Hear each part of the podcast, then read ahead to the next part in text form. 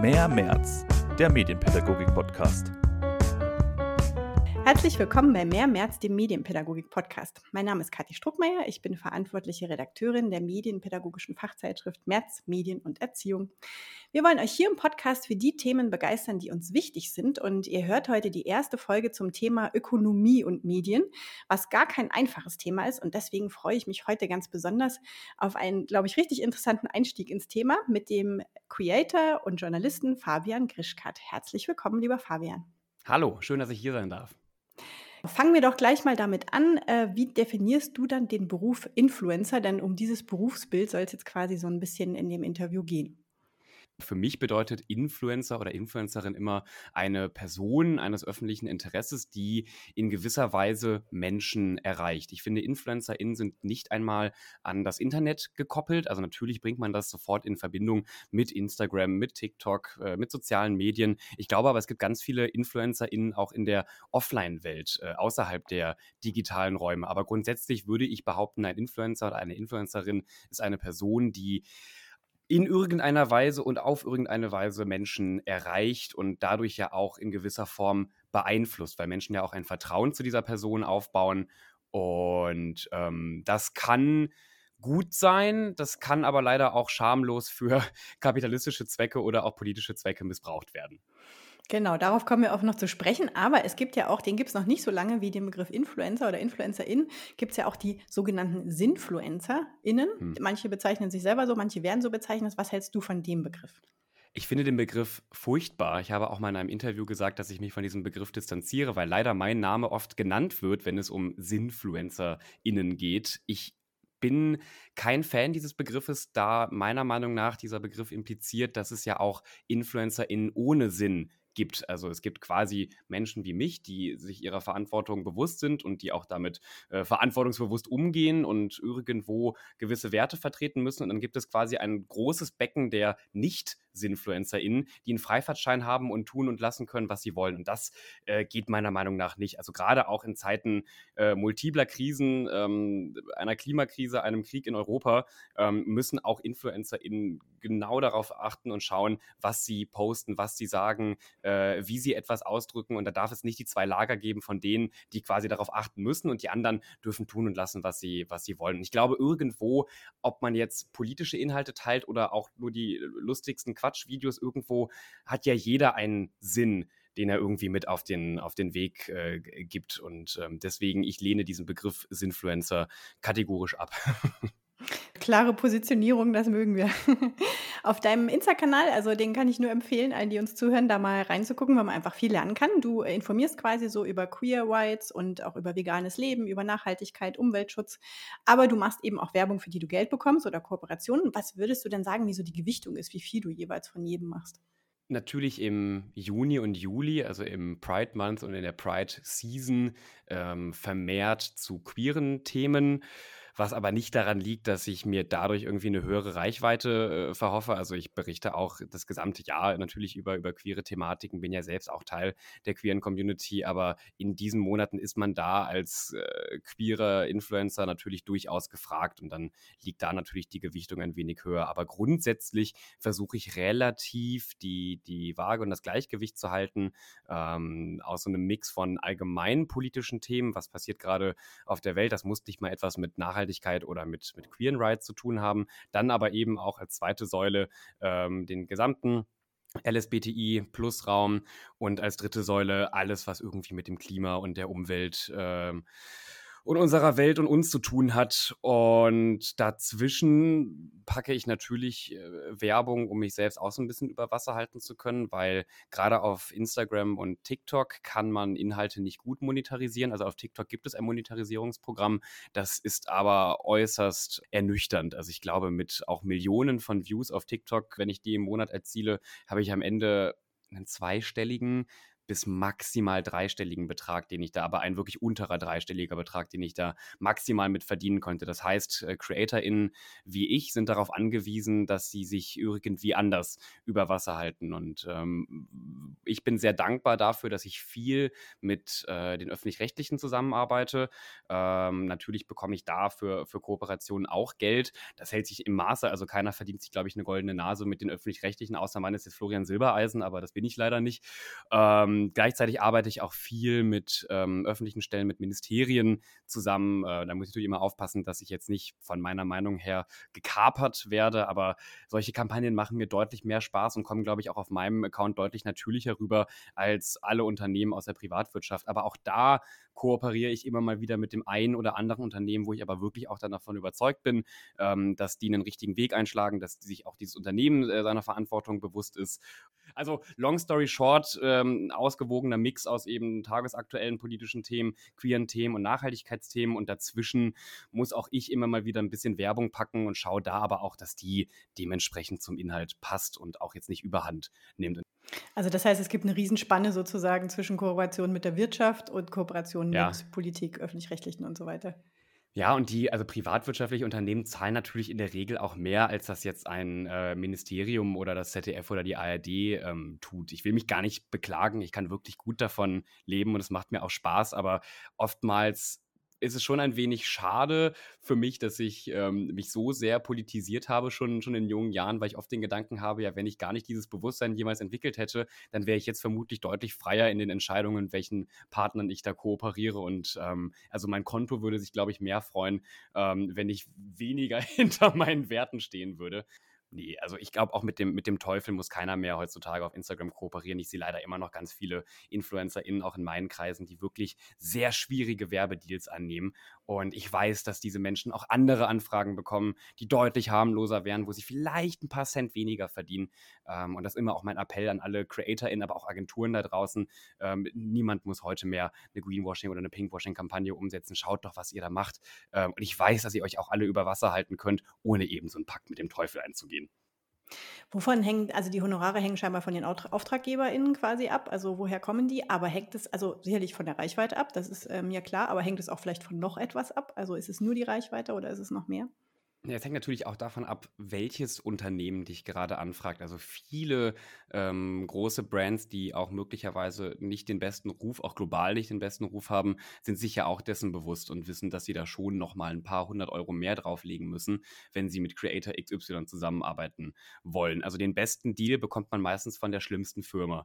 Ähm, und von den, von den tollsten, harmlosesten Startups bekommt man manchmal vielleicht auch gar keinen Cent, sondern nur die, die Produkte ähm, äh, zugesendet. Natürlich hängt es von den äh, Zahlen, den eigenen KPIs auch ab. Also ein Creator mit einer aktiven Followerschaft von 100.000 Menschen kann natürlich einen deutlich höheren Preis ansetzen als jemand mit 10.000. Ähm, das muss aber gar nicht mal so weit auseinandergehen, weil wenn ich jetzt zum Beispiel ein nachhaltiges Startup bin und ähm, ich buche mir Creator XY ein, der, ja, sagen wir mal 100.000 Follower hat und auf der anderen Seite habe ich Creatorin äh, XY, die 10.000 Follower hat, aber sie hat 10.000 Follower in einer sehr nischigen, nachhaltigen Community und der größere Creator hat quasi eine allgemeine Followerschaft und macht eigentlich gar nicht viel zu Nachhaltigkeitsthemen, dann kann die 10.000 Follower Creatorin tatsächlich wertvoller sein als der 100.000 äh, Follower-Creator. Und ich habe auch das Gefühl, Gott sei Dank wird da mittlerweile ein wenig mehr drauf geachtet. Zu Beginn des Influencer-Marketings äh, haben Unternehmen, Agenturen das Geld fast schon aus dem Fenster geworfen, ähm, ohne sich intensiver Gedanken zu machen, ob jetzt auch die Person wirklich zur Marke und zur Brand passt. Und da sind vor allem Agenturen heute ein bisschen bedachter, weil sie ja auch nachher in den Resultaten, in den äh, Analysen sehen, dass eine Kampagne deutlich besser funktioniert, wenn sie auch wirklich thematisch zur Person passt. Du hast in dem Spiegel-Interview mal gesagt, es ist ein Drahtseilakt zwischen kommerzieller Vermarktung und dem Manifestieren meiner Prinzipien. Das klang ja jetzt auch hier in unserem Interview schon durch. Wie gelingt dir denn dieser Drahtseilakt und wo gelingt er vielleicht auch manchmal nicht? Puh, wo gelingt er auch äh, manchmal nicht, ist eine spannende Frage. Wo er mir, glaube ich, ganz gut gelungen ist, war dieses Jahr im Juni. Im, äh, im Pride Month ist man eben als äh, queerer Creator ein wenig der heilige Gral für Unternehmen, weil sich ja alle in irgendeiner Form queer und offen und divers positionieren wollen.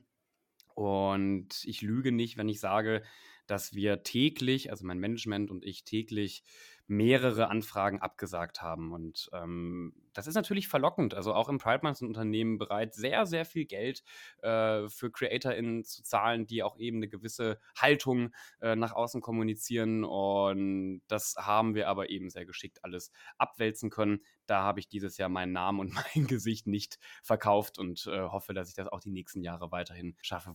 Ich hatte ja mal einen YouTube-Kanal, wo ich mit zwei Freunden aus meiner Heimat Comedy-Videos gepostet habe. Und da war natürlich auch mein politisches Bewusstsein noch gar nicht so ausgereift wie heute. Ich war 15, 16, 17, als wir die ersten Kampagnen umgesetzt haben.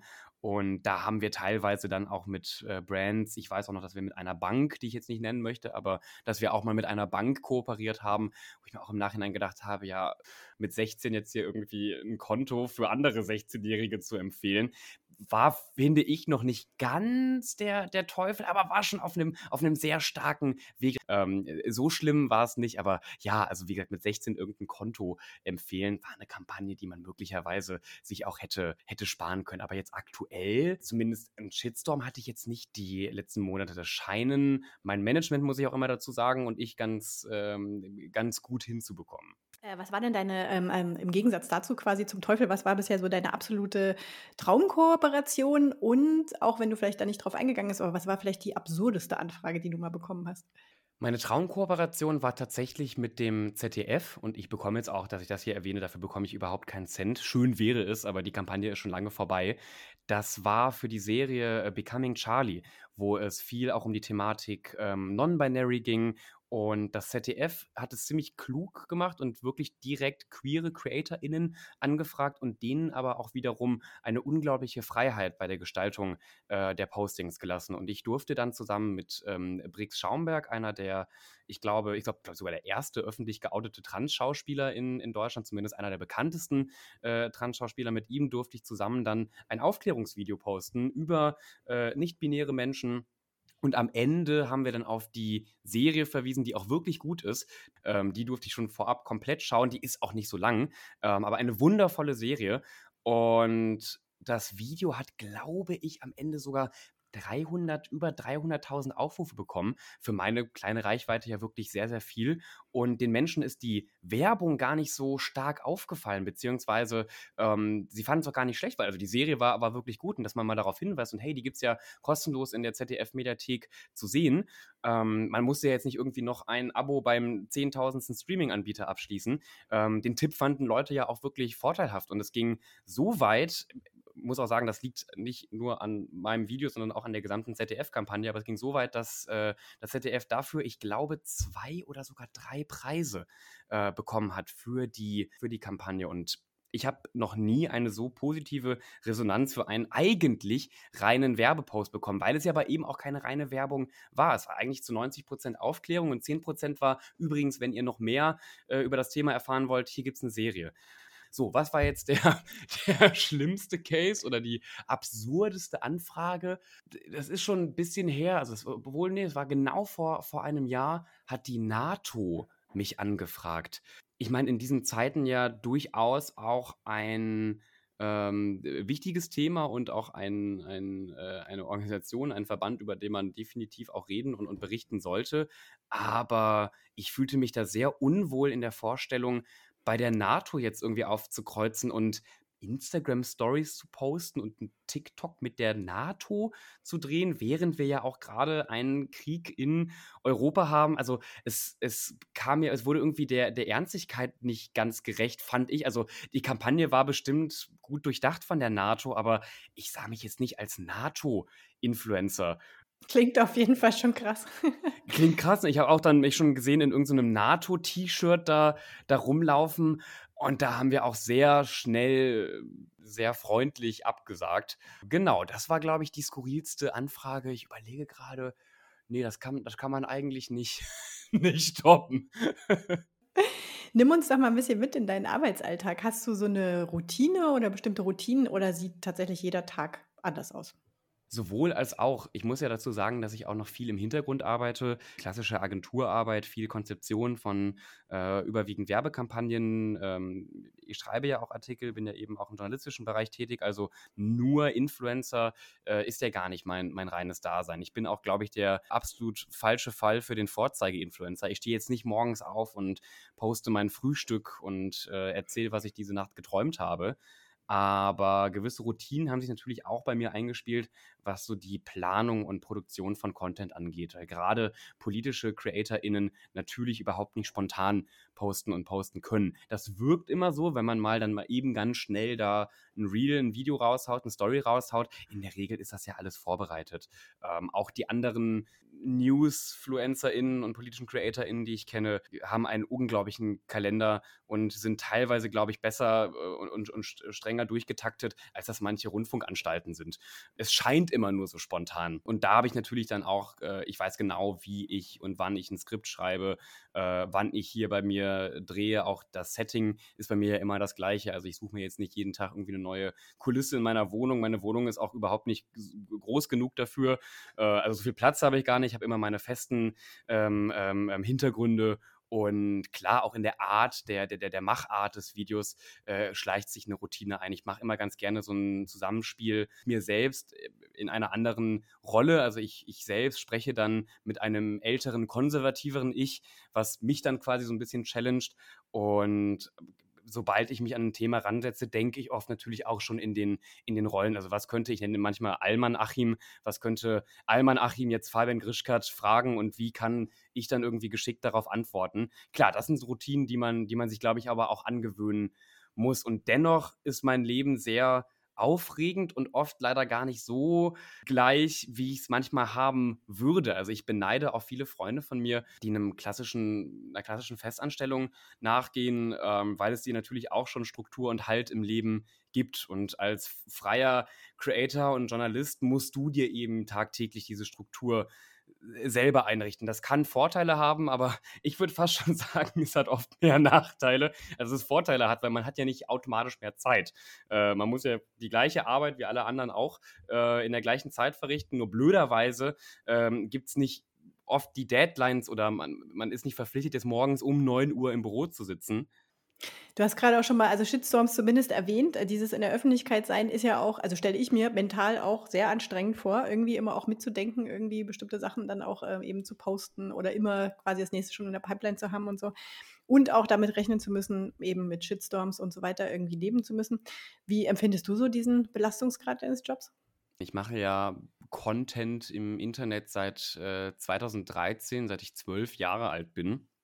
Und da gewöhnt man sich natürlich auch eine gewisse Distanz an äh, zu Kommentaren, zu äh, Shitstorms. Ich hatte glücklicherweise auch noch gar nicht viele äh, und auch nicht wirklich große Shitstorms, aber wenn ich in meine Nachrichtenanfragen schaue und da beleidigende Kommentare sehe, die ich wahrscheinlich alle auch melden müsste, schaffe ich es ganz gut, die relativ schnell zu ignorieren. Ich glaube, konstruktive Kritik ist sehr wichtig, gerade für äh, so freie CreatorInnen wie mich. Und ähm, ich liebe das auch, in den Austausch mit meiner Community zu, zu gehen, weil natürlich auch mir ganz oft Fehler passieren. Klar, ich habe ja auch keine Redaktion hinter mir sitzen. Auch Redaktionen passieren Fehler, aber vor allem natürlich auch Einzelpersonen. Und ich finde es furchtbar, äh, wenn man da auf die Kritik nicht eingeht und wenn man dann auch Beiträge nicht äh, korrigiert. Aber also so nicht konstruktive Shitstorms, die schaffe ich ganz gut auszublenden. Ähm, Gerade natürlich auch, was so den rechten Rand angeht, also was äh, den Gegenwind quasi der, der Fascho-Seite anbelangt, ähm, sollte man definitiv aufpassen und ich bin da auch, auch, auch vorsichtig, aber sollte man, glaube ich, auch nicht zu viel seiner Energie und äh, Zeit rein, reinpacken. Ich kenne aber CreatorInnen, die das definitiv persönlicher trifft und die das auch immer mal wieder so ein bisschen aus der Bahn wirft, wo ich dann ganz salopp sage, ja, lies dir das doch nicht durch und mein Gott, ist doch Quatsch.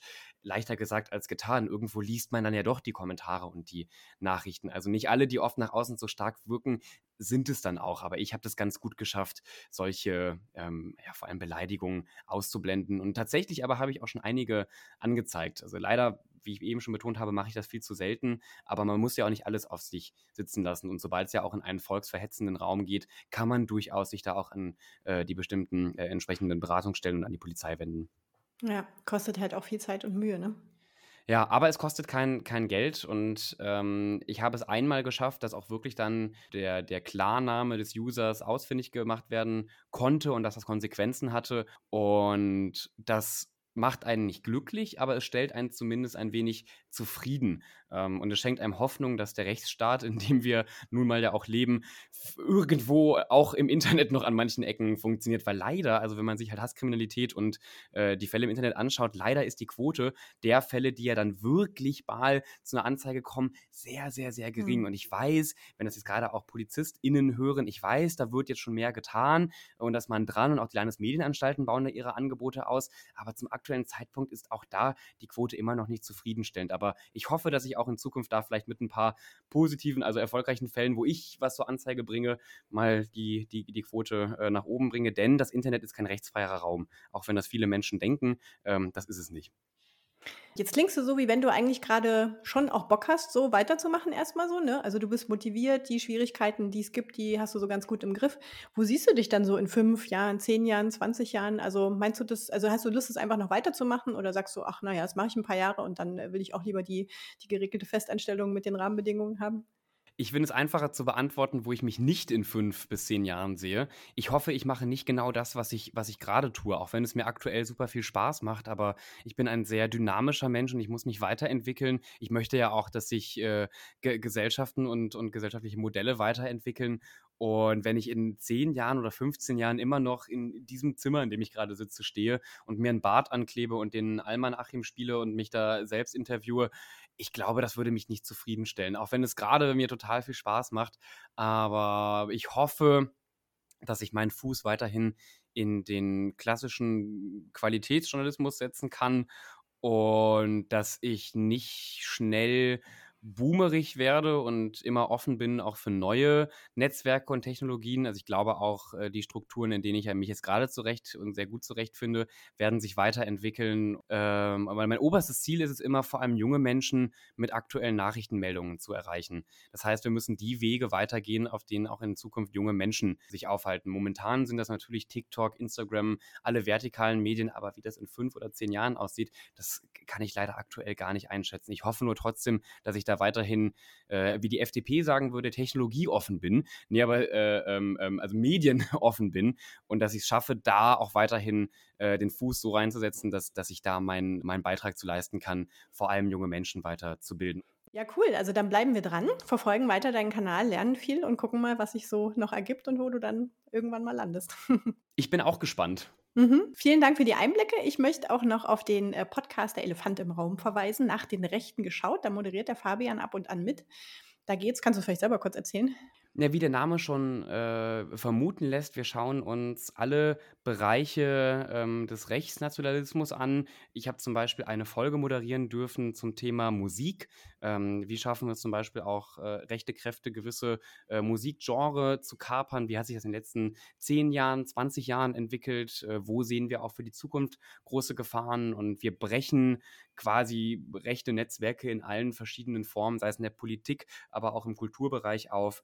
Schaut gerne, äh, hört gerne rein. Der Elefant im Raum nach den Rechten geschaut. Genau, heiße Empfehlung, liebe ich auch den Podcast. Und vielen Dank, dass du uns heute ein bisschen in dein Creator-Leben mitgenommen hast. Danke, dass ich hier sein durfte.